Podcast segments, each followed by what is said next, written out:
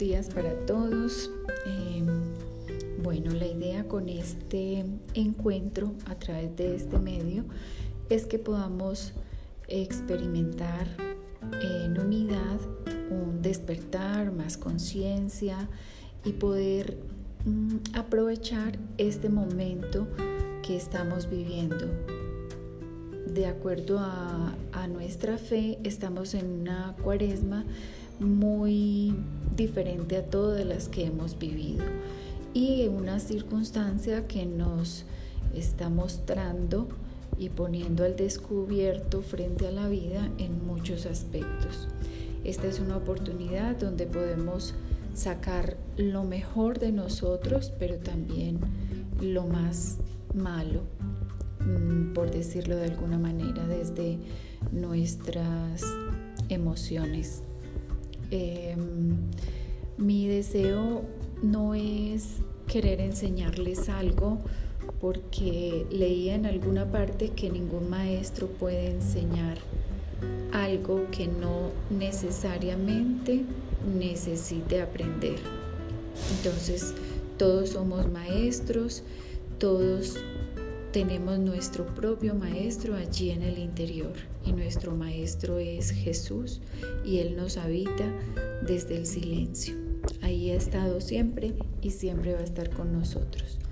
Entonces a través de esta mm, idea quiero invitarlos para que seamos más dinámicos y aprovechemos esta experiencia.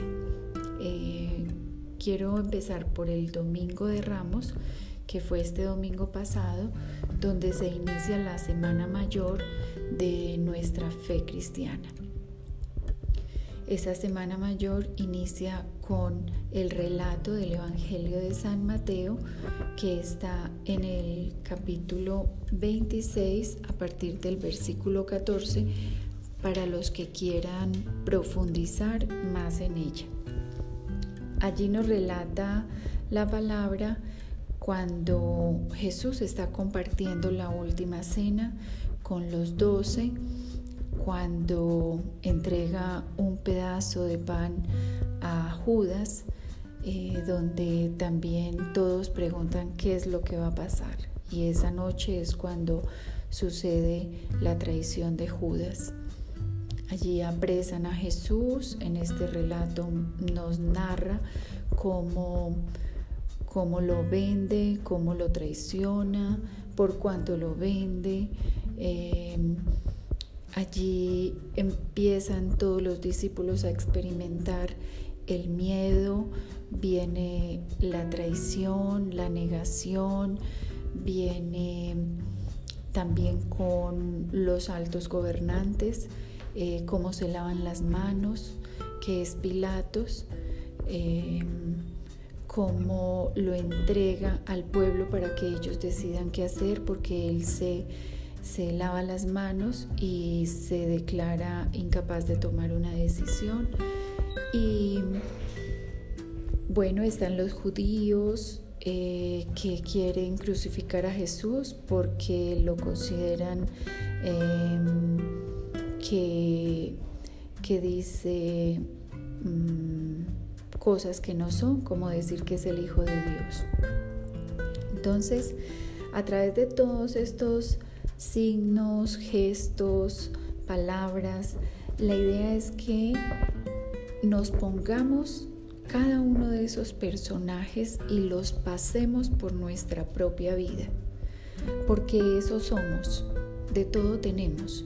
Entonces, ¿en qué momentos de nuestra vida identificamos alguno de esos personajes? El Judas que traiciona, el que se lava las manos, el que no hace lo que puede, mm, ese pecado de omisión que llamamos, eh, el miedo, la traición, el abandono, la deslealtad, todas estas cosas pero también invitarlos a que pasemos también por la persona de Jesús, porque es ahí a donde nos está invitando la vida, nos está invitando constantemente la palabra y Dios mismo a que regresemos. Este inicio es un navegar mar adentro, es volver a casa, es reencontrarnos porque hemos olvidado quiénes somos. Y Jesús viene a enseñarnos cómo, a mostrarnos cómo, cómo nos ayuda a sanar de la infidelidad, de la deslealtad, de todo lo que nombré anteriormente. Él se abaja a nuestra condición humana. Él se hace como nosotros y experimenta todo lo que nosotros experimentamos, excepto el pecado. Pero Él experimenta la infidelidad, el abandono, la soledad, el dolor, la tristeza, el miedo. Y Él viene a mostrarnos y a sanarnos y a curarnos de todo eso, mostrándonos que Él allí en la cruz vence todas esas cosas. ¿Desde dónde? Desde la muerte, que no es otra cosa que un paso para una vida nueva, una resurrección. A diario estamos muriendo y naciendo. Entonces allí en la muerte de cruz es donde experimenta Jesús la soledad más profunda que existe en la humanidad, a lo que tanto tememos. Es allí, tanto que Él le dijo a su Padre, ¿por qué me has abandonado? Y la respuesta de Dios, Padre, fue el silencio. El silencio. Él no nos quita el sufrimiento, Él lo sufre con nosotros, nos acompaña en el sufrimiento y nos dice que no temamos porque Él ha vencido al mundo. El sufrimiento es inherente en este mundo y estamos frente a una circunstancia que nos muestra claramente nuestra vulnerabilidad, nuestra finitud, nuestra temporalidad, donde nos toca es rendirnos, asumir las circunstancias y nosotros tenemos la libertad de decidir cómo la asumimos. Entonces, esta cuaresma tan especial y este camino tan diferente a los otros años, vale la pena aprovecharlo. Ese es mi interés. Y que a través de esta reflexión nos preguntemos, ¿quién soy? ¿En qué caigo en cuenta? Eh, ¿Qué puedo aportar? ¿Cómo ha sido esta experiencia para mí?